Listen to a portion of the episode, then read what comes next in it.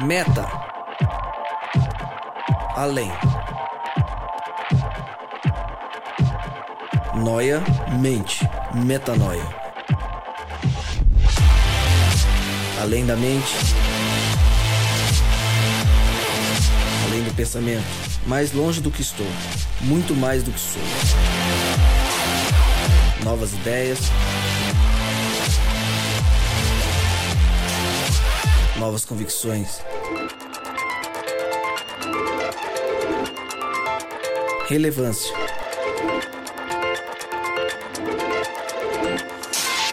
Plenitude. A busca pelo ideal.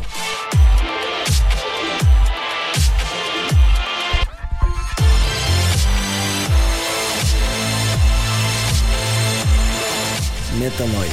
Expanda sua mente. Está no ar mais um podcast Metanoia. Obrigado porque você deu play em mais um Metanoia. Chegamos ao Metanoia 105, exatamente 105 vezes Metanoia, juntos aqui nessa caminhada. Como eu sempre digo, meu nome é Lucas Justus e nós estamos sim juntos nessa caminhada. Lembrando você que toda terça-feira há um novo episódio lançado para você você pode acessar todos os nossos conteúdos direto no nosso site, portal metanoia.com.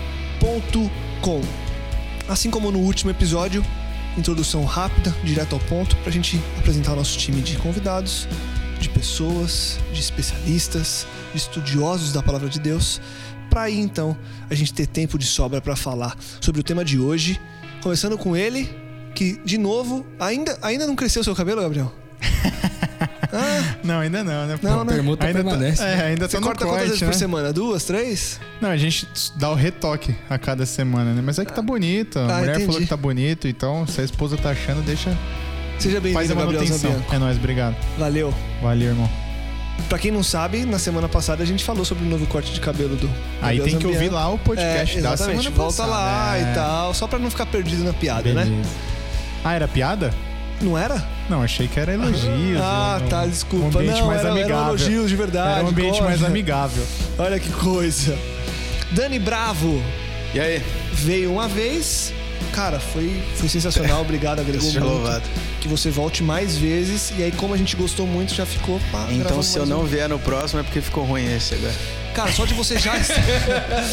é, a gente. Era uma É, piada é uma isso daí. forma do isso era uma piada. isso. Era uma piada. Não, a gente, a gente precisa, a gente precisa fazer o seguinte agora, ó. Eu preciso anotar as coisas que eu falo pra não deixar de convidar pro cara não ficar tipo em casa. "Ah, acho que eu fui mal lá, os caras não me chamaram mais. tipo, já você nem, nem lembra. Acho que eu fui mal. É, não, não, não, foi Não, sensacional. zoando, mas Obrigado. Obrigado por poder estar aí de novo. Tamo junto.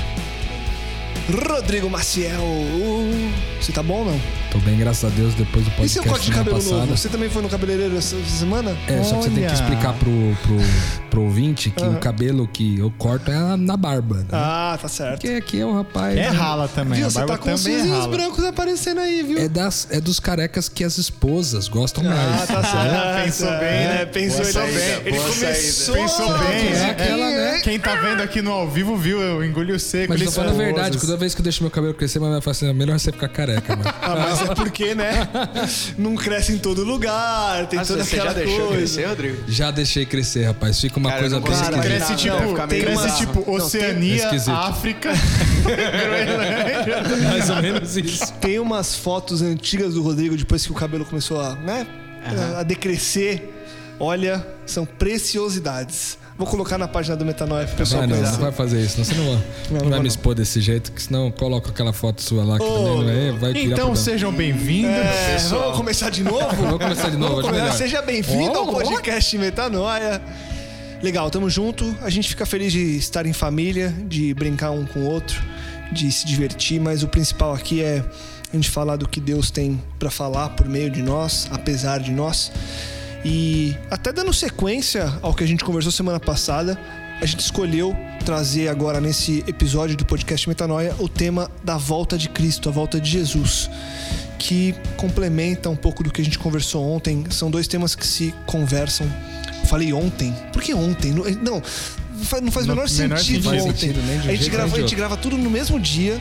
Foi na semana passada o, o- o podcast que entrou. Então ontem Tem tem gente que ouviu ontem. é isso. Tem gente que ouve uma vez por dia. Certo? Exatamente. Obrigado, Dani. Só você me entendeu. Nem eu me entendi, mas você entendeu. Tá querendo Enfim. voltar. Exato. É. tá fazendo agradar, lobby, tá é, fazendo quer lobby. agradar. Como eu disse, o tema de hoje é a volta de Jesus. A gente crê que Jesus virá uma segunda vez, que vai acabar o mundo como a gente conhece, as coisas como a gente conhece. E o que nos aguarda é uma vida ao lado dele, uma vida eterna ao lado dele, na eternidade, desfrutando da presença de Cristo é, para sempre. Isso é o que a gente crê. E o que a gente crê vem da Bíblia. Mas, especificamente, onde que isso está firmado na Bíblia? O que, que a Bíblia traz sobre essa segunda volta de Cristo, sobre esse segundo advento de Cristo? Dani, já que eu tô olhando para você. Eu- eu- só antes Rodrigo. do Dani começar a falar, não, até que eu, Manda bala. eu queria sugerir que o Dani fizesse a semelhança do que ele fez no podcast anterior, que desse uma contextualizada sobre o que significa, porque nós temos ouvintes é, no Metanoia que talvez nunca tenham ouvido falar sobre esse Boa. assunto. Eu acho que vale a pena fazer um contexto Grande geral. conflito como um todo, você acha? Eu acho que um geralzão. Tá. que- Cara, se quiser, a gente deixa você falando hoje. Você faz um resumo da Bíblia Cara, pra gente. Sabe que uma vez, a última Gênesis, vez que eu Apocalipse. sobre o tema do grande conflito, pedindo pra eu falar em 15 minutos pra gente que já conhecia. Eu demorei uma hora e não consegui falar tudo que eu Cara, queria. você então tem dois minutos. Tá, então, Você tem dois então minutos. não me dá espaço. senão- Não, mas aí Próximo episódio, hein? que- Pode ser que, né, pese um pouco aí. Tá, tá, a ideia é a seguinte, resumir rapidinho aqui. Ah, a Bíblia traz a ideia pra gente que a gente vive num conflito entre o bem e o mal, que nós costumamos chamar de o grande conflito. É aquela guerra clássica entre o bem e o mal, enfim, entre Deus e Satanás. Certo? Essa é uma guerra que começou no céu, Apocalipse 12 conta um pouquinho pra gente. E a terra se uniu a essa rebelião. Então a ideia é que existe um reino de Deus, certo? Aonde não existe pecado, não existe sofrimento, tudo é perfeito, porque tudo é na base do amor. de- Não, eu tenho um reino melhor. Então agora você tem uma guerra, uma rebelião. Ah, Deus contra o, o rebelde contra Satanás, certo? Então agora o que acontece é que quando chega, quando o planeta Terra é criado, a gente tem que decidir de que lado da guerra a gente vai ficar. A gente não teria que pecar, a gente não teria que fazer a coisa errada, mas a gente tem que escolher. Você vai ficar com Deus ou vai ficar com Satanás? De que lado você quer dessa, dessa guerra, dessa rebelião?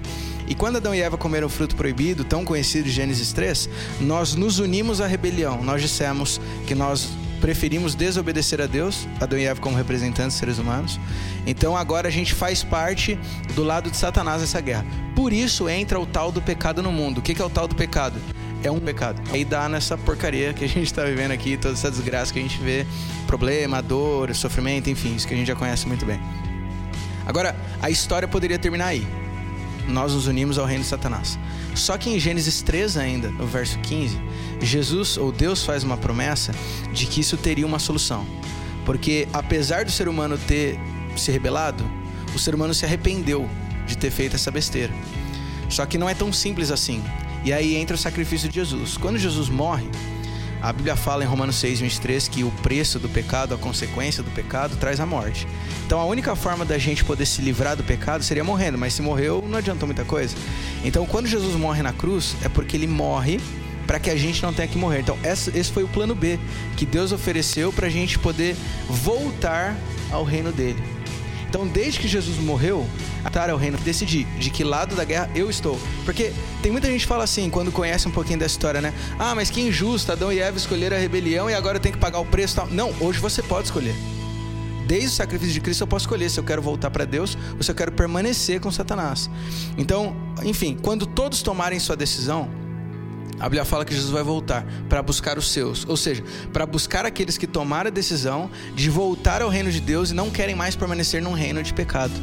Isso é a volta de Jesus. É o momento onde ele vem buscar aqueles que mudaram de ideia, que se arrependeram de se unir à rebelião e que decidiram voltar ao reino dele. Então ele vem buscar para poder estar junto com ele, certo?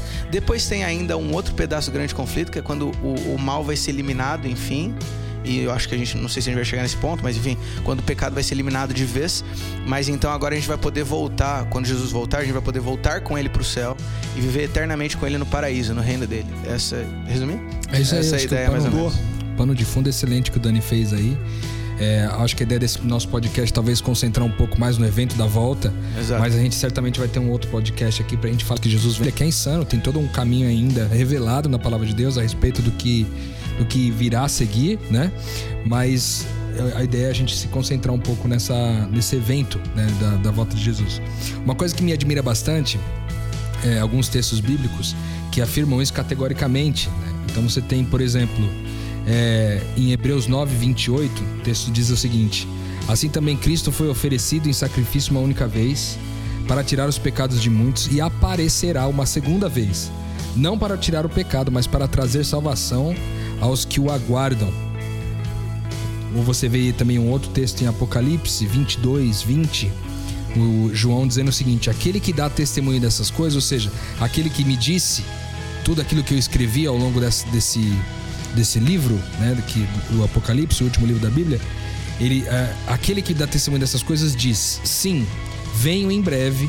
E aí parece que João posta assim, Senhor Jesus, né? Uma convicção, uma dupla convicção, primeiro de Cristo dizendo sim, eu volto, e uma segunda convicção de João dizendo ó, oh, amém, vem Senhor Jesus, né? É um outro texto que me chama bastante atenção, além de vários outros textos que são Inclusive a gente pode colocar lá na descrição do Metanoia vários desses textos para que quem tiver a oportunidade de ler com calma em casa possa encontrar é, nesse texto, é, nos textos bíblicos, essa, essa revelação de que Jesus está vindo por uma segunda vez.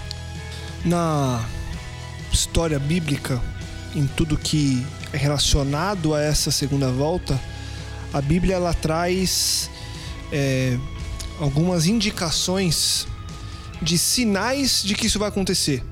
Primeiro, você tem essa, é, essa certeza de que isso vai acontecer. A Bíblia ela deixa claro que isso vai acontecer. Mas, tão certo com, quanto a forma que ela descreve que isso vai ocorrer, é que a gente não sabe quando isso vai acontecer. E o que ela se limita a dizer, a Bíblia e os textos, é a respeito dos sinais que mostram que isso está para acontecer. Que sinais são esses? E por que, que são importantes? Por que, que é, mais uma vez, a gente falou disso no podcast passado, Deus coloca aí é, sinais e não a certeza de que, ó, vai ser assim, eu volto tal, tal hora, tal dia. Talvez seja muito próximo ao que a gente conversou no podcast passado, mas acho que vale a gente retomar. Por que esses sinais? Que sinais são esses? Por que, é importante a gente entender e conhecer essa dinâmica desses sinais que vão apontar para essa segunda volta de Cristo? Legal, só para apontar o texto bíblico aqui, Mateus 24 e 36 é o conhecido verso que fala: Mas a respeito daquele dia e hora, falando da volta de Jesus, ninguém sabe, nem os anjos dos céus, nem o filho, senão o Pai. A ideia que passa aqui, pelo menos nesse momento, embora tenha muita discussão teológica sobre isso, mas pelo menos nesse momento, nem Jesus mesmo sabia que dia ele voltaria. O único que sabia é o Pai. E não me pergunte como, tá? Não, não vou entrar nessa discussão porque eu não sei responder, tá? Mas fato é isso. Então o ponto é o seguinte: é em nenhum momento Deus escolheu não mostrar pra gente o quando. E a gente pode apontar algumas razões. Eu posso apontar daqui a pouquinho. Mas Deus ele dá sinais. Como são esses sinais? Para mim uma grande, uma boa comparação é como uma nuvem escura num dia chuvoso. Quando você vai sair para trabalhar e você vê o céu, o céu pode estar aberto, enfim, com sol, só que você vê uma nuvem escura lá atrás. Você não sabe quando vai chover, qual vai ser a intensidade da chuva, nem mesmo se vai chover naquele dia. Mas se a nuvem está aparecendo, é melhor eu me preparar. Leva um guarda-chuva e tal. Então, toda a ideia que Jesus fala sobre os sinais, a postura que ele quer que a gente tenha, é de preparação. E talvez esse seja o ponto. Talvez essa seja uma das razões que Jesus não tenha dado o dia também. Porque ele quer que a gente esteja preparado o tempo inteiro. Ele quer que a gente esteja vigiando o tempo inteiro. Talvez vá por esse caminho. Mas enfim, tem outras razões aí que a gente pode listar também. Você vê que é tão incrível essa questão é, nos capítulos 24 e 25 de Mateus. Jesus ele vai trazer algumas, algumas parábolas né, que endossam isso que o Dani falou, né, que os discípulos começam o capítulo 24, é, eles estão saindo do templo maravilhados com, com a estrutura arquitetônica do templo, né? E, e eles falam isso para Jesus. Jesus fala assim: Eu digo para vocês que não vai sobrar pedra sobre pedra disso aí tudo. Aí os discípulos sentam com ele e começam a perguntar: Mas Jesus, quando é que vai acontecer isso aí? Aí ele começa, ele dá alguns sinais, ele passa o começo do capítulo 24 inteirinho falando sobre os sinais e tal, que é parte das, das respostas, parte da resposta à sua pergunta.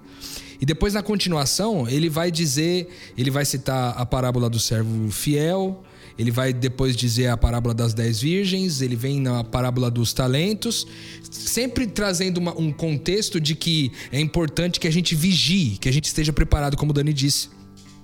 E é incrível que quando você é, para para compreender um pouco mais de perto o que, que esse vigiar significa, é, você se surpreende que o que, que ele está falando é um vigiar que ele finaliza o versículo, o capítulo 25 dizendo o que, que é.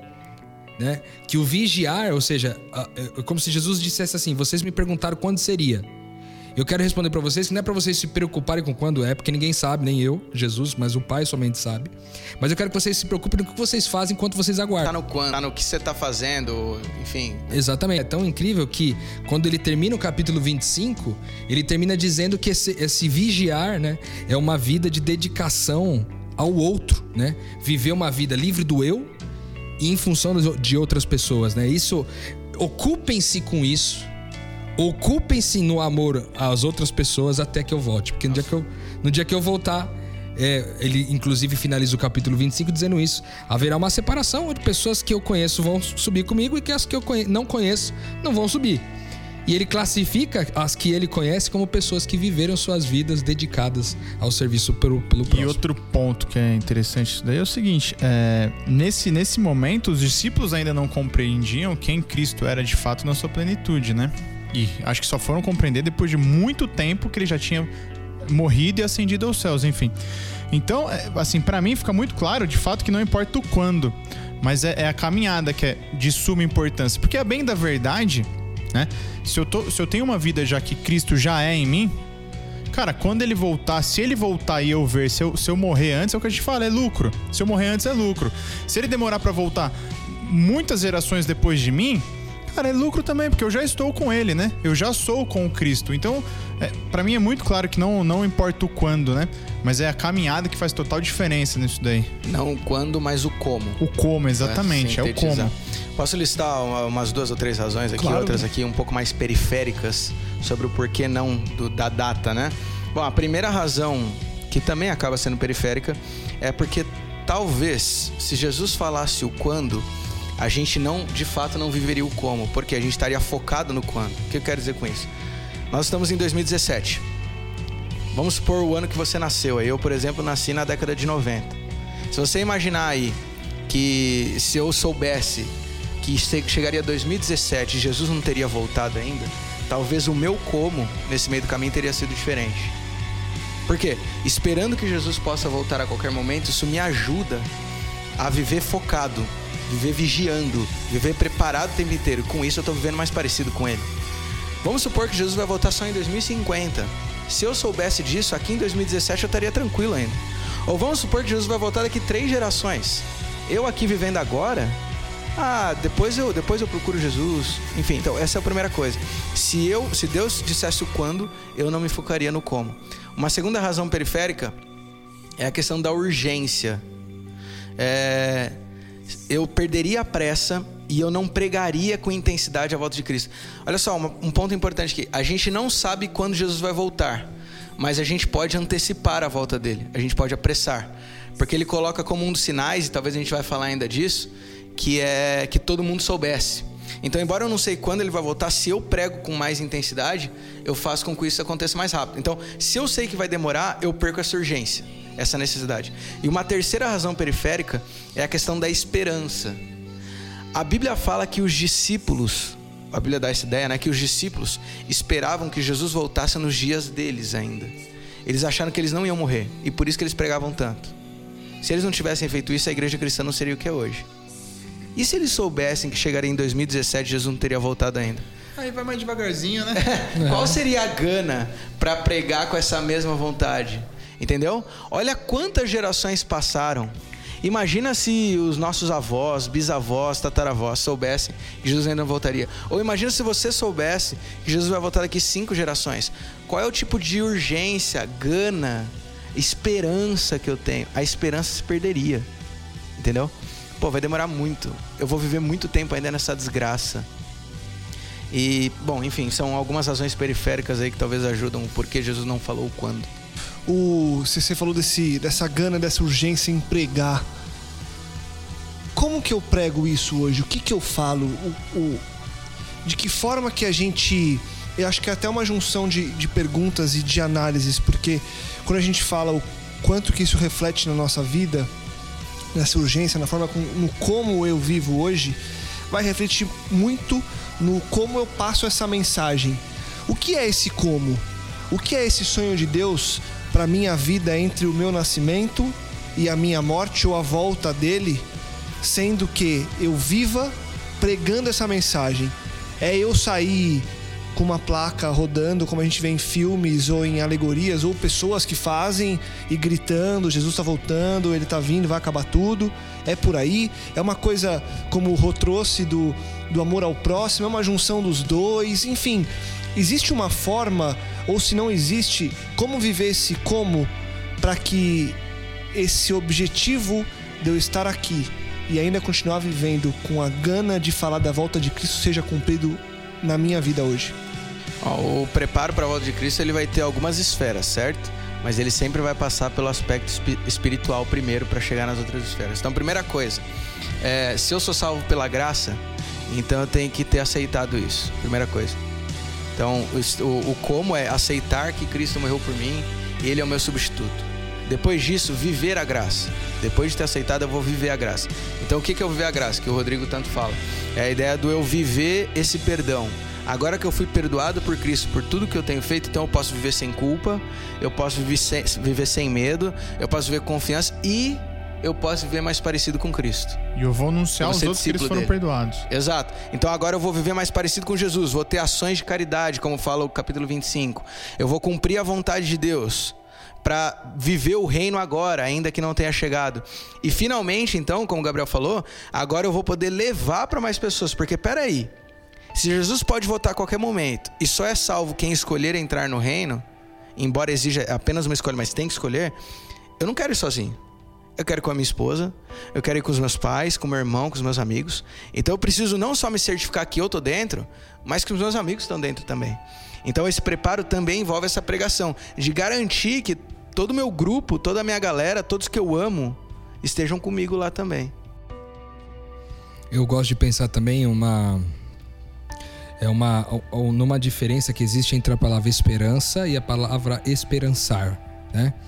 Porque a gente às vezes acredita que a esperança é só acreditar numa determinada coisa ou esperar por ela. Quando o esperançar é enquanto eu aguardo, alinhado com os capítulos 24 e 25 de Mateus, enquanto eu aguardo, eu faço algo, eu me ponho de maneira ativa numa determinada circunstância. Então, é, esse viver, esse enquanto eu estou aqui, o que, que Deus quer de mim é viver esperançando, ou seja, é viver pregando. Porque veja só, até uma coisa, um papo que eu tive com o B recentemente, o B que está com a gente aqui assistindo, ouvindo podcast, trabalhando na técnica com o Juan ali.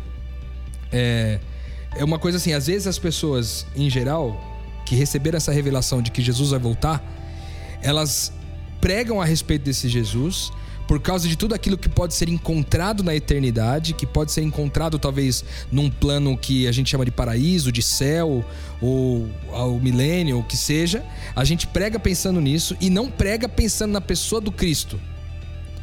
Então, assim, como que as pessoas vão esperar um Cristo voltar se elas não conhecem quem Cristo é. Então nós fomos colocados nessa fase do mundo em que o mundo está, nós que recebemos essa revelação e cremos nisso, fomos colocados nesse mundo para que a gente fosse sinais de esperança caminhando por aí. Sinais de esperança não somente do discurso de dizer que Jesus vai voltar, mas sinais de esperança que é, vivem esperançando até que ele volte. E esse esperançar é o que, mais uma vez, a gente ele cita nos versículos, 20, nos capítulos 24 e 25 de Mateus, que ele vai falar do servo bom e fiel que cuida dos seus dos outros servos.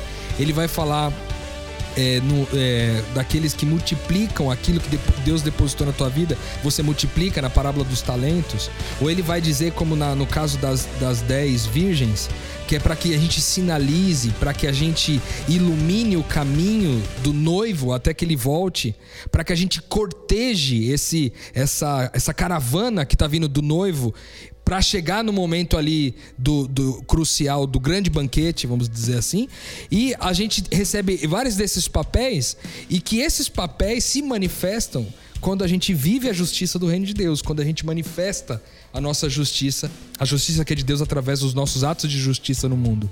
Então, caminhar é, com esperança de que Jesus vai voltar é caminhar esperançando esperançando que ele volte. Não somente esperando que ele volte, mas fazendo algo significativo, que é vivendo o estilo de vida de Cristo até que ele volte. Porque daí, quando, quando Jesus voltar, quando a gente puder apontar e falar, cara, Jesus vai voltar, eles vão ter uma referência, uma pessoa que eles podem encontrar. Como que eu posso sentir falta, desejar o retorno de alguém que eu não conheço? Como que eu vou passar a conhecer? Eu vou passar a conhecer quando eu puder experimentar através desses sinais de esperança que somos nós, pequenas características de quem Jesus é. Para que naquele grande dia, quando ele voltar, eu tenha convicção de tudo aquilo que eu vi das pessoas esperançando, agora são manifestadas no Cristo no último dia. Então eu gosto muito de pensar nisso. Tem uma, uma, uma, uma reflexão que certa vez eu, eu fiz, que eu fiquei numa crise danada, assim. Crise enorme. Por quê? Porque eu li um livro lá do O Louco Amor do Francis Chan, que o Dani conhece bastante, recentemente leu também. Ele faz uma pergunta que, que dá uma bugada. Ele faz assim: Bom, se você é, tivesse lá na eternidade, aí eu, eu passo essa pergunta para você que tá ouvindo a gente agora. Se você tivesse lá na eternidade, você chegasse lá e tudo que você imaginou tá lá. Tudo que foi contado para você que, que tem de bom no céu tá lá. Por exemplo, a vida eterna tá lá, garantida. Você não vai sofrer mais, não vai ter mais dor, não vai ter mais lágrima, não vai ter mais morte. Todos os seus amigos e parentes mais queridos estão lá. Todas as coisas que você gosta de comer tem lá. Todas as coisas que você gosta de fazer tem lá para você fazer. Absolutamente todas as coisas que você imaginou, a casa dos seus sonhos tá lá preparada para você. Imagina todas essas coisas disponíveis. E aí o autor Francis Chan faz uma pergunta: Imagina que tudo isso está disponível, mas Cristo não está lá. Como seria isso para você? Cara, quando eu li essa reflexão eu buguei.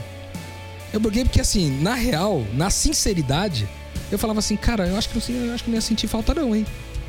Porque tudo, com tudo lá, vida eterna para mim, meus amigos, minha família, tudo que eu gosto de comer, tudo que eu gosto de fazer, tudo tá disponível. Cara, eu não sei se eu sentiria falta de Jesus, cara. E aí eu entrei numa crise duas semanas. E aí, para resolver essa crise, Deus foi me revelando aos poucos onde que ele queria que eu chegasse. Por exemplo, eu tive que dividir Jesus em dois para eu poder responder melhor essa pergunta eu dividi do Jesus de dentro e do Jesus do lado. No Jesus de dentro, eu, eu, ao fazer essa divisão, eu entendi o seguinte: o Jesus que vive dentro de mim, o que era eu, quem era o Rodrigo antes do Jesus de dentro? Antes de eu ter a convicção que Deus mora dentro de mim, que Jesus vive dentro de mim. Cara, eu era um lixo de pessoa, né, permanecendo. Mas é, eu era ainda muito pior do que eu sou hoje. Muito pior. E quando a graça de Deus me alcançou, me tornei alguém muito melhor do que eu sou, do que eu era antes. Posso estar muito distante ainda da minha referência que é Cristo, mas sou muito melhor do que eu era antes. E é, nesse sentido, eu falei assim, cara, se eu estivesse no céu com toda essa eternidade à minha disposição, mas esse Cristo de dentro não estivesse em mim, eu seria o, o Rodrigo de antes, de antes. E isso eu jamais queria ter a experiência de viver novamente. Viver o Rodrigo de antes. E aí depois eu pensei, beleza, o Rodrigo, o Jesus de dentro você resolveu, mas e o Jesus do lado? E a pessoa de Jesus, que tem uma face, que tem um rosto, como que você sentiria a falta dele? Eu cheguei à conclusão que eu não sentiria a falta, cara. E na verdade eu tenho essa convicção até hoje, sabe por quê? O que me ajudou muito foi um texto bíblico que diz assim: que quando Jesus voltar e nós olharmos para ele, nós vamos ter convicção de que nós somos como ele é. Então, eu acredito até que de uma certa forma, isso não está escrito em lugar nenhum, mas é uma crença bem pessoal, que quando Jesus ele, ele decide voltar pessoalmente para nos buscar, uma das razões, uma das possíveis razões, é que para eu possa ver nele a face do Cristo invisível que viveu dentro de mim enquanto eu estive aqui. Então eu olho para ele e vejo manifesta visivelmente todas as características do Cristo invisível que eu não conseguiria viver sem. E uma vez que eu olho para aquela face e eu vejo Jesus quem ele é, e o texto bíblico diz que agora eu me reconheço olhando para ele, eu reconheço que eu sou como ele é, eu jamais poderia viver sem esse Jesus lá. Então a pergunta que eu faço para você, tá ouvindo a gente é o seguinte: você é apaixonado, você é desejoso da, da, da eternidade que o Cristo tem para te propor e todos os benefícios que ela traz com ela? Ou você está buscando o Cristo da eternidade, a pessoa do Cristo? amarrando com o que a gente vinha falando, se a gente vive esperançando, se a gente vive demonstrando sinais de esperança, no final das contas, é, quando, quando a gente encontrar com Cristo, a gente vai encontrar com uma pessoa. E o céu vai fazer sentido pra gente, porque o céu é uma pessoa, é a pessoa do Cristo, que manifesta de diversas formas, trará os seus benefícios, mas que antes de mais nada, é, ele é o benefício principal e que sem ele não faz sentido estar lá.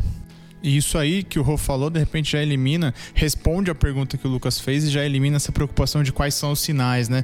É, ah, guerra, rumor de guerra, o sol e a lua vai escurecer, enfim, que tá tudo lá na Bíblia, mas uma vez que o Cristo é em você, a gente entende que o Dani falou aqui, não importa o quando, mas o como, né? E aí você começa a ficar mais tranquilo. E, e na verdade, o, o que eu percebo do discurso de quem pensa no quando, pelo menos eu, que talvez seja o mais é, recente convertido da mesa aqui, que conhecia as coisas há, menos tempo, mas do discurso que eu ouvi de anos para cá com relação a isso, do quando, é muito uma coisa assim: eu crio uma urgência do tipo, não, eu acho que em cinco anos volta. Mas eu crio essa urgência para que dentro de mim haja a urgência que o Dani falou, que deveria existir sem essa necessidade do tempo. Então eu crio uma história para acreditar nessa história e essa história ser o argumento para me pautar. Então, do tipo, não, eu creio que Jesus vai voltar, então eu vou viver de uma forma urgente, uma forma que eu viva tudo por isso. Não, mas, mas quando que ele volta? Não, não sei. Não, mas por que, que você faz isso então? Não, não, porque eu creio que eu tenho que viver isso todo dia. Isso soa, para quem não entendeu, para quem não conheceu o Cristo, soa absurdo e louco, e a gente sabe que é. E por isso que a gente vive e vive feliz, porque é, é maluco mesmo, é, é. Mas, mas peraí, mas a gente vive um pouquinho diferente disso daí, né?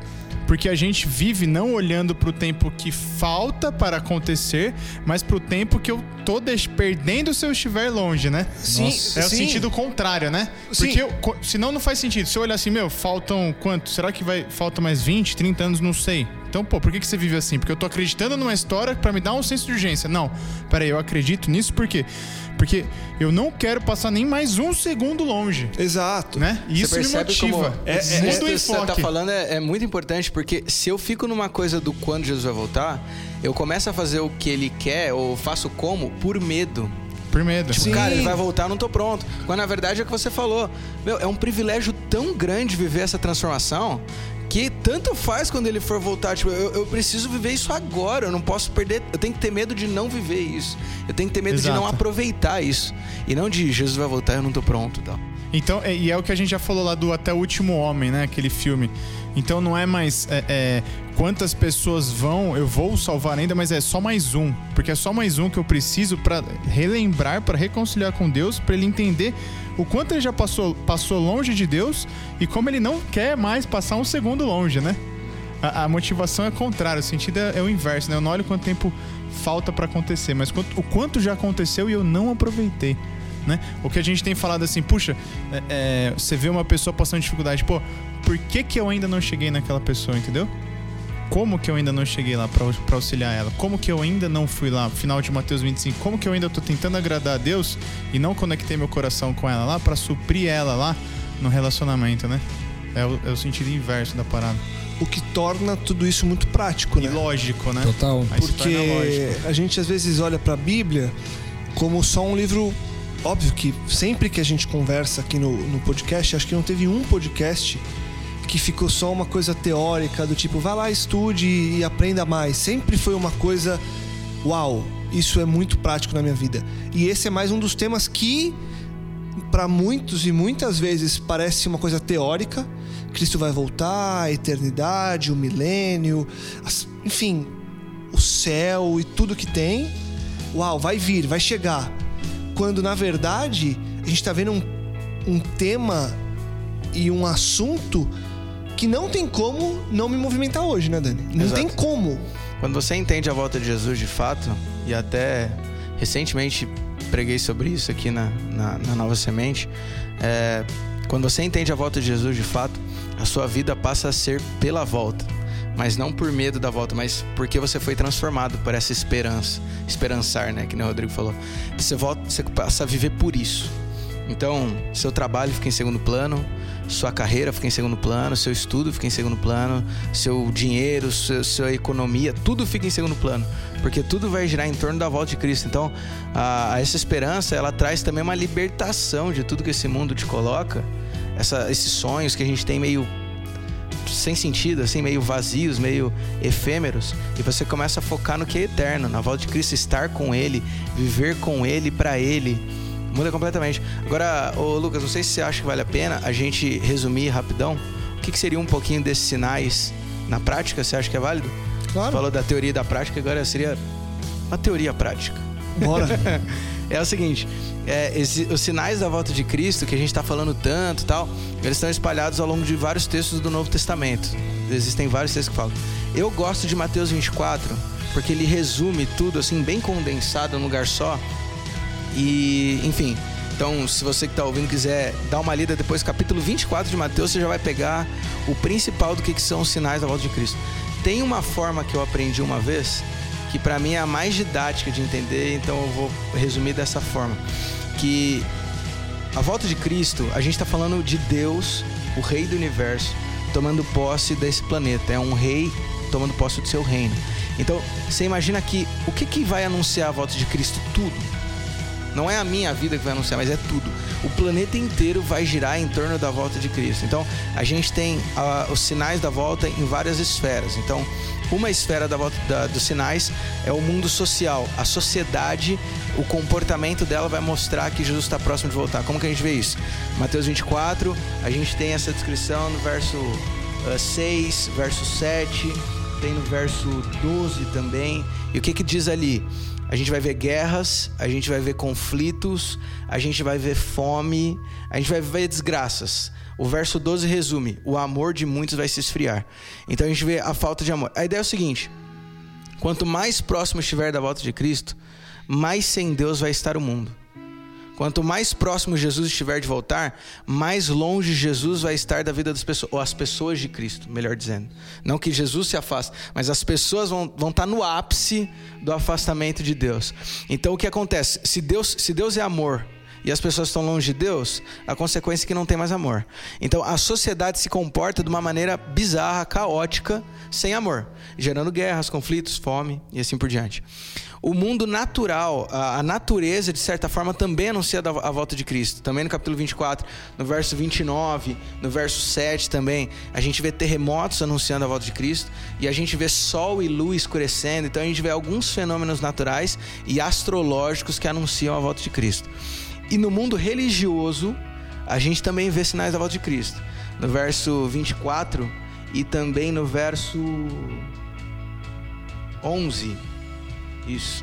A gente vê sinais, verso 9 também, dizendo o seguinte: a gente tem perseguição religiosa, e aqui você pode entender essa perseguição como sendo preso e morto, ou mesmo uma perseguição moral, religiosa, por causa de defender o nome de Cristo ser perseguido, e também a gente vê enganação. Falsos cristos e falsos profetas, a expressão que eu uso. Então a gente tem pessoas que dizem ser o próprio Cristo, o próprio Deus, mas você também tem pessoas que dizem ser enviadas por Deus, ter a mensagem de Deus, mas na verdade é enganação. Então, você percebe que todos os sinais da volta de Cristo tendem para o caos, são todos caóticos. É a natureza entrando em convulsão, é a sociedade em guerra, é a religião enganosa, certo? E faz todo sentido, porque quanto mais longe a sociedade está de Deus, mais para o caos essa sociedade caminha. Então, esses são os sinais da volta de Cristo. Então, qual que deve ser a minha reação? É olhar esses sinais que eu falei bem resumido e agora eu olhar no mundo à minha volta e eu percebi, e aí, falta muito ou falta pouco? Ou talvez mais do que isso, a pergunta seria: já dá para ele voltar? Essa é uma mais até, mais até do que se tá, já tem o suficiente ou se vai muito ou pouco, é já aconteceu, já, já tá pronto para ele voltar? É, já, já, já posso preencher o checklist ali? Já posso ticar tudo? Ou seja, ele pode voltar a qualquer segundo? É, essa é a, essa é a minha reação através dos sinais. Uma coisa legal dessa do Dani disse, tem uma, um cumprimento, inclusive histórico, de, de uma série de, de eventos como os que o Dani citou. Por exemplo, você tem o testemunho da Terra, que o texto fala que haverá grandes terremotos. Você vê que, por exemplo, em 1 de novembro de 1755, ocorreu o maior terremoto da história é, na região de Lisboa, em Portugal. Né? 46 milhões de quilômetros quadrados foram atingido, atingidos com esse grande terremoto. O maior, principalmente na- na- nas consequências, né? O número de pessoas que morreram, enfim. Exatamente. Aí você tem, por exemplo, o testemunho do Sol e da Lua, que ele fala, então você tem, por exemplo, isso acontecendo é, exatamente em 19 de maio de 1780, onde uma, uma escuridão. é, O dia onde o sol não brilhou. o, o- o dia onde o Sol não brilhou, exatamente, mais que um tomou eclipse. conta totalmente, muito mais do que um eclipse. Você tem, por exemplo, o testemunho das estrelas, né? Que é, se você vê ali também na- em 1833, dia 13 de novembro de 1833, aconteceu maior, a maior chuva de meteoros da história. Também aconteceu, ou seja, As pessoas que estavam lá, só pra completar, Rodrigo, elas testemunham, quem viu, que parecia que o céu estava caindo, que as estrelas estavam caindo. Então foi uma chuva de meteoros insana. Insana, maior. Isso é comprovado historicamente. Então é incrível que é o seguinte: da mesma forma que no, no, no Velho Testamento há uma profecia da primeira vinda de Jesus, existe também no Novo Testamento várias características de uma profecia dessa segunda vinda e que várias eh, dessas características já foram comprovadas historicamente. Então essas que nós citamos, por exemplo, são algumas. Aí você tem, por exemplo, os sinais no mundo religioso, que vai dizer que no próximo do final do tempo do fim haverá um grande despertamento religioso.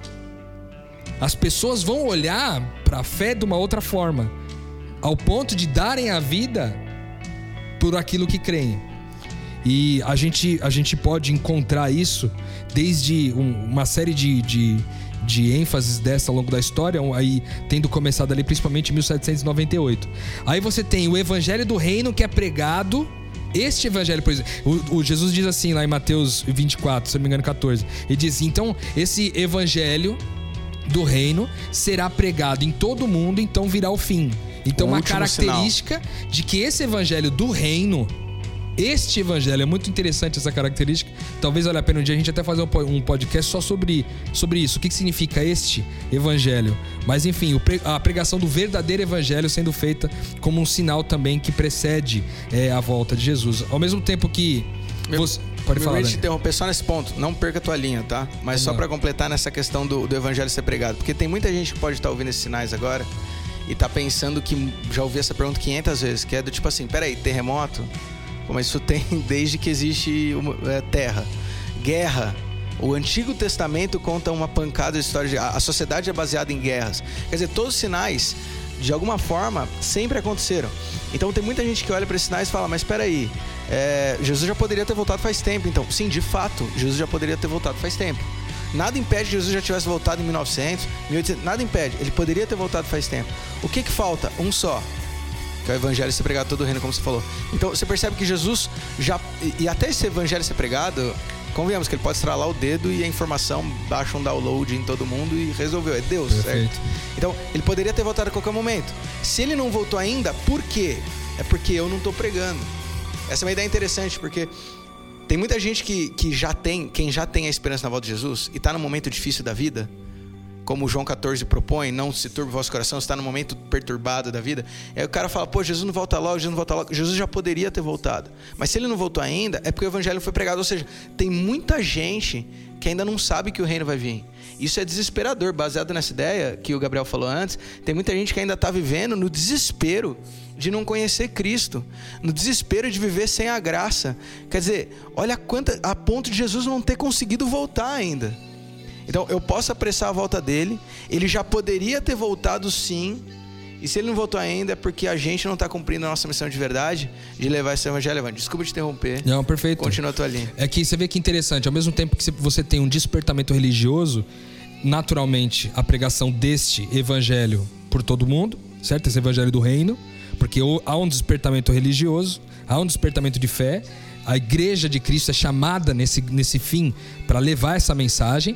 E aí, no final, você tem ainda um outro público em declínio total religioso. Ou seja, ao mesmo tempo você tem um povo se levantando, você tem um outro povo entrando num declínio absurdo, um declínio religioso absurdo. Né? E aí tem outros que depois a gente pode, outros sinais, depois a gente pode tratar com mais calma, mas tem o ressurgimento do papado como liderança mundial, você tem o declínio da, da liberdade religiosa, cada vez menos liberdade, menos expressão religiosa para acontecer. É, a gente, por exemplo, às Tem a vezes ver não... com a perseguição, né? Exato, às vezes a gente vê que talvez isso é uma coisa meio difícil de acontecer, porque tem os direitos humanos, que tem o respeito e tal, e a gente tá vivendo num mundo pós-moderno, e é possível porque a gente olha pra cosmovisão de quem vive no Brasil. Mas se você vê em vários lugares, por exemplo, a gente teve na semana passada o podcast gravado aqui com a Yaya, que veio da China, pra falar que lá a perseguição é absurda. Mas mesmo aqui, cara, E, se, cara- você, se você parar pra ver o que tá acontecendo no país hoje, de mensagem que é levada às pessoas, você já percebe que tem um cerceamento do, do, do seu pensamento religioso basta- cristão. A perseguição basta moral ver. Sem aqui dúvida. no nosso contexto já existe. É simples, Sem dúvida. basta você ver quais são os, os direitos mais debatidos e discutidos hoje em dia. É o direito do homossexual, né? É direito da, da criança, é o direito da, da mulher. Você não fala mais em Aborto. direito religioso isso. Você não fala Não. mais no seu direito religioso. Por quê? Ou porque não é uma questão superada, mas é a questão que é, aquela, aquele jargão. É, futebol, política e religião, você não discute. Não, e hoje em dia. E, então hoje, há uma perseguição clara. E, e- hoje né? em dia a gente tá vivendo uma fase que ser o religioso, ser o cristão, é estar fora de um contexto. É, quando na verdade a gente vem dizendo que eu tenho que pregar essa mensagem, hoje o que se prega num geral, no mundo, é algo completamente oposto a isso. E quando eu falo que eu sou esse cara, esse agente do reino, esse Este do filho reino, de né? Deus, O cara que esse- vive esperançando, né? Exatamente, eu sou taxado como um maluco. Você tá, mas isso aí é ultrapassado, isso aí já foi. Isso aí não, esquece, agora, o- agora o papo é outro, esquece esse. ne- Então, assim, é só pra contextualizar que hoje, pra quem tá de olho aberto pra sociedade que a gente vive, isso já é uma realidade. E outra, pra quem tá vivendo o evangelho do reino. Porque exato. uma coisa é o seguinte, eu não sei se vocês concordam comigo, aí também falando de uma cosmovisão mais brasileira, não, não, não, um contexto mais nacional pra nós aqui que estamos ouvindo o podcast, né? Porque em cada lugar do mundo, às vezes você vê situações um pouco até diferentes. Sim. Mas falando do nosso contexto aqui, vamos dizer assim, é, esse cara que é o cristão, tipo o cristão da televisão, lá da, do, do- das religiões mais mais famosas, que carregam mais pessoas, etc, no nosso país, você vê, você sente perseguição por essas pessoas? Você não sente uma perseguição. A perseguição não tá aí. Na minha opinião, a perseguição hoje, com tudo aquilo que a gente vive no Brasil, não está em dizer a religião que eu tenho. Mas a perseguição acontece de verdade quando eu busco viver em intensidade o evangelho do reino. Quando eu busco viver um evangelho que me leva a ter uma vida que abre mão de mim mesmo para viver em função do outro. E aí eu tenho que abrir mão da minha carreira, como a Yaya abriu mão da carreira dela, que na semana passada ela falou. Inclusive, Rodrigo, essa perseguição, quando você resolve viver insanamente isso, intensamente isso, você sabe a perseguição dos próprios cristãos. Dos próprios cristãos. Porque é o famoso título do fanático. Sim. Então, se eu disser, cara, eu vou abandonar meu emprego para poder viver para pregar o reino, que é o que Jesus mandou fazer, você é louco, cara. Fanatismo, não, já passou do limite e tal, já tá extremista. Então, o próprio, dentro do próprio cristianismo, você vai ter esse, esse certo tipo de perseguição, né? Você e tem- existe porque é, o que você tá falando aqui, Roy, eu vou até te, te falar assim, cara, vamos gravar assim esse podcast sobre este evangelho do reino, porque faz total sentido. Porque a gente vê que existem. Quando a gente lê aqui Mateus 24, 14, que fala assim: Este evangelho do reino será pregado em todo mundo como testemunha, e então virá o fim. A primeira ideia que vem na cabeça é o quê? A hora que o último souber sobre Cristo, aí vem o fim, né? Só que o que a gente vê é o seguinte, que a gente tem falado aqui. Existe uma grande maioria de pessoas que se denominam cristãos religiosos e que estão vivendo na urgência do tempo que falta para ele chegar e não no prazer de já estar com ele, né? E eu acho que é, o tempo do fim virá quando as pessoas entenderem este evangelho do reino, que é o quê? Cara, não importa o, o, o quando, mas o como. É a eternidade importa- hoje já. É a né? eternidade, é a eternidade de hoje. E a gente vive demais isso aqui já. A gente já vive essa perseguição. E eu fico pensando assim, sabe? Eu fico olhando, eu fico pensando assim. é, é, essa pergunta que você fez faz muito sentido. Você acha que já daria pra Cristo voltar hoje? Cara, o Rodrigo não precisava ter falado nenhum dos sinais que já acontecem durante muito tempo. É só você abrir os olhos, igual o Lucas falou. Abre o olho pra você ver o que, que tá acontecendo no mundo. A falta de amor, a falta de respeito, a inversão de valores. Você entendeu? Como o capitalismo é muito forte, como o comercial de tudo é muito forte O amor pelo eu. o amor pelo eu, entendeu? E como dá um nó na cabeça, como quan- quando a Yas larga uma carreira promissora de uma faculdade brilhante, de uma carreira em que ela entrou num, num escritório de adv- advocacia renomado, pra ir viver na China, respirando Full poluição full time, com o pulmão zoado, é, espirrando sangue, igual ela falou, tossindo sangue, mas pra viver lá, e quando você ouve ela falar aqui, você vê ela apaixonada pelas pessoas que ficaram lá, entendeu? É. E aí você olha e fala assim: não, essa menina é louca. Uma pessoa normal diria: essa menina é louca. Por quê? Porque ela abriu mão de tudo pra quê? Não, mas como assim? Pra chegar lá e falar pra um monte de gente que não sabe nem o que é Deus? Se você não tá entendendo, volta aí dois podcasts pra trás, você vai entender isso aí que a gente tá falando. Então o mundo já vive essa inversão sinistra de valores. E, cara, pra mim, dava pra Jesus voltar hoje agora. Tranquilamente, sem precisar saber de nenhum desses fatos aí que você trouxe, que são muito loucos. Mas Com certeza. é só olhar Perfeito. pra fora. É feito isso que o Dani falou, do, da perseguição acontecer dentro da nossa própria casa, com os próprios cristãos, com a própria família, né? Que pressupõe ser a, fa- a família de Deus e tal, de você tomar uma decisão como essa e ser perseguido pela sua família, pelo- pelos seus amigos, etc. Até no texto aqui de Mateus 10, 34 a 36, ele vai falar um pouco sobre isso. Que os inimigos nessa fase serão os da nossa própria casa, cara que serão aqueles que a, a grande perseguição acontece quando as pessoas que a gente mais ama, como o, o Bruno, quando na semana passada aqui também falou que a maior dificuldade é que quando ele vai embora ele sabe como é que a mãe dele tá aqui, cara. Então a perseguição é, é uma perseguição psicológica, mas às vezes muito mais agressiva do que uma perseguição física de morte física, né? Não que talvez não tenha também a perseguição física, porque a gente viu que em vários lugares do mundo também tem a perseguição física, mas é uma perseguição em especial no nosso país, uma perseguição psi- psicológica que faz com que cada dia que passa, por exemplo, ó, você tá num grupo de amigos, aí todo mundo dos seus amigos resolve, meu, passar as férias na- na Disney. Gastar uma bala. E vai lá, gasta uma bala. Não que eu tenha nada contra isso, já falamos sobre isso aqui nos podcasts anteriores. Se você é, não ouviu, volta lá atrás, lá já falamos sobre isso, lá sobre esse negócio de viagem pro exterior, o como que a gente vê aqui. Não é uma crítica a isso, mas por exemplo, eu vejo todos os meus amigos indo viajar pra Disney pra curtir as, as férias lá. Mas eu tô, de repente, focado em missão aqui. E porque eu tô focado em missão, meus recursos são mais limitados, as minhas condições são limitadas, e de repente eu não consigo ir pra Disney. Só que eu olho pros meus amigos indo pra Disney e falo assim: caramba, mano, eu devia, ter, devia fazer um esquema aqui pra eu ganhar um dinheiro a mais pra eu ir também, mano. Porque meus amigos estão indo. Então, até o fato da inclusão no seu meio social é um meio de. é uma forma de perseguição do estilo de vida que você escolheu. Ô, Rodrigo, eu posso dar credibilidade para suas palavras de que os inimigos virão de casa? Vou mandar brasa. Jesus Cristo falou em, em Mateus 10, verso 34, ele diz assim, ó: Não penseis que vim trazer a paz à terra. Eu não vim trazer paz, mas eu vim trazer espada. E aí ele diz as suas palavras, verso 36, assim os inimigos do homem serão os da sua própria casa. E ele diz então: quem ama seu pai e sua mãe mais do que a mim não é digno de mim. Então, olha o tipo de transformação. Às vezes eu sofri a perseguição dos meus, dos que eu amo, dos meus filhos, dos meus pais. Mas Jesus falou: cara, minha mensagem, às vezes ela é louca, ela é insana e vai causar divisão, enfim. Sem dúvida. Jesus, vai voltar, a gente não sabe quando, mas a gente sabe o como eu tenho que viver agora. De maneira muito rápida. Como eu vivo agora, Dani? Como eu vivo agora?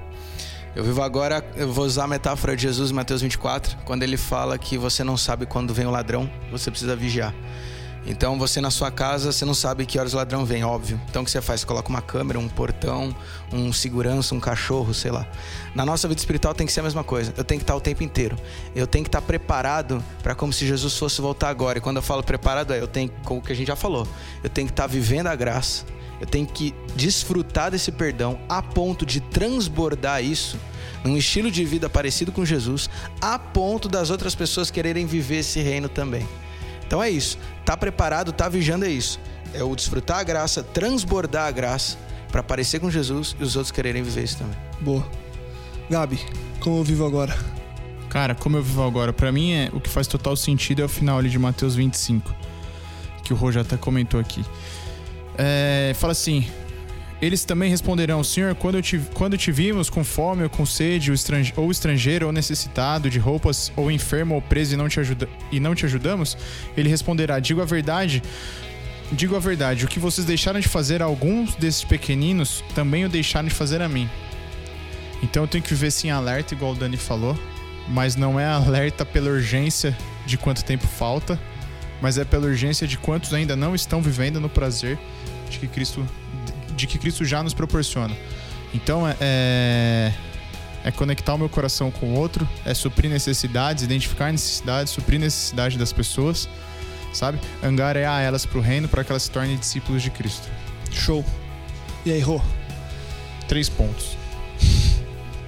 Acho que eu já falei bastante sobre o que, que seria isso, mas eu acho que eu fico com esse lance de viver esperançando mesmo, né?